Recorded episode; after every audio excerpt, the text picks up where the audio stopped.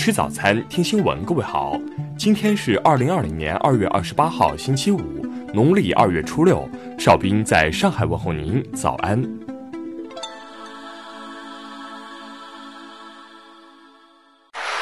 首先来关注头条消息：有公司抢注李文亮商标，长沙知产局涉违反商标法，严肃处理。昨天下午。针对媒体报道的有公司在李文亮医生去世当天抢注李文亮商标一事，长沙市知识产权局表示，已责令企业撤销商标申请，并对该企业违法行为展开调查。据具体负责此事的蒋姓科长介绍，长沙市福茶堂电子商务有限公司抢注李文亮名字的行为，涉嫌违反我国商标法第十条第一款第八项的规定。有害于社会主义道德风尚或者有其他不良影响的标志，不得作为商标使用。蒋科长称，要是在平时注册李文亮这个名字不违法，但在疫情期间，该公司在李文亮去世当天注册他的名字，造成了社会不良影响。现在。当事人目前非常配合调查，已经撤销商标注册申请。我们接下来还将对于事件的恶意程度、是否取得违法所得等情况详细调查后严肃处理，绝不姑息。下面来关注国内方面的消息。国家林草局日前要求全面清理规范野生动物人工繁育从业机构，彻底取缔食用野生动物市场和交易。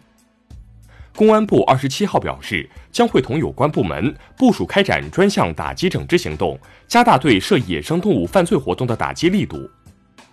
针对日韩两国新冠肺炎疫情防控形势日趋严峻，外交部二十七号表示，在韩国、日本抗击疫情的努力中，中国不会缺席。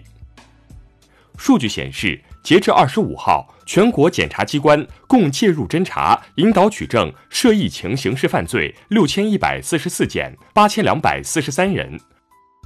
国家铁路集团消息，截至二月二十六号，全国铁路开行务工专列一百一十五列，九十个铁路重点工程项目复工。应急管理部近日表示。企业安全生产许可证、特种作业人员安全证书等到期的，有效期自动顺延至疫情防控结束。国家知识产权局二十六号消息，截至目前，已对火神山、雷神山等近六百件与此次新冠肺炎疫情相关的商标注册申请实施管控。近期，教育部颁布了中等职业学校思想政治、语文、历史三科课程标准，填补了相关领域的长期空白。下面来关注国际方面的消息。美国总统特朗普当地时间二十六号宣布，副总统彭斯将领导美国政府应对新冠肺炎疫情的工作。二十六号，世卫组织、欧盟委员会和欧盟疾控中心以及意大利政府高级官员举行特别峰会，重点讨论欧洲疫情应对事宜。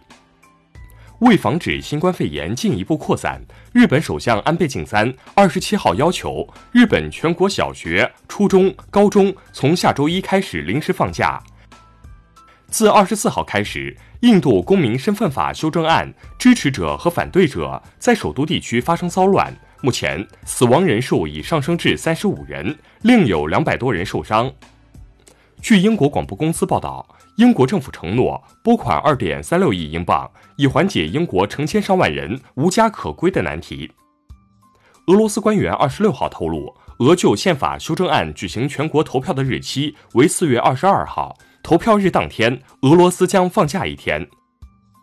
韩国央行二十七号把今年经济增长预期下调零点二个百分点至百分之二点一，同时维持现行百分之一点二五的基准利率不变。德国联邦宪法法院二十六号下达判决，二零一五年颁布的禁止医生协助自杀的法律违宪，理由是这条法律剥夺了晚期患者自行决定死亡的权利。下面来关注社会民生方面的消息。湖北潜江市新冠肺炎防控指挥部昨天发布通告，凡在前人员主动报告发热情况。经诊断首次确定为确诊病例的患者，将奖励一万元。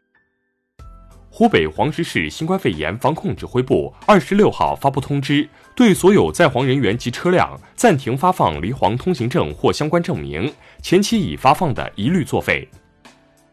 北京市政府昨日强调，按照防控工作要求，当前湖北地区人员一律不得返京，其他地区人员返京后需进行居家或集中医学观察十四天。湖南省邵东市人民法院二十七号公开开庭审理三起疫情诈骗案，其中被告人黄某艳利用疫情虚假出售口罩，以诈骗罪判处有期徒刑六年，并处罚金五万元人民币。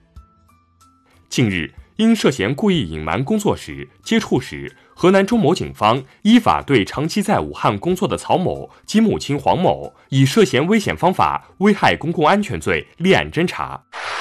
最后来关注文化体育方面的消息。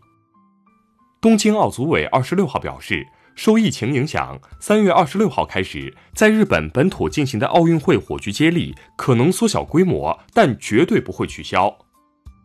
二十七号晚，英超豪门利物浦官方宣布了球队上一个财年的财务报表，球队的总收入达到了五点三三亿镑，净赚四千两百万镑。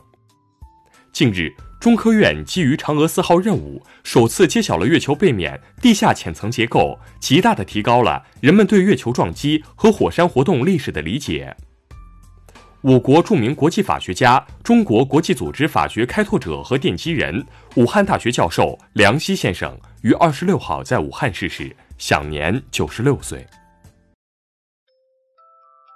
以上就是今天新闻早餐的全部内容。如果您觉得节目不错，请点击再看按钮。咱们明天不见不散。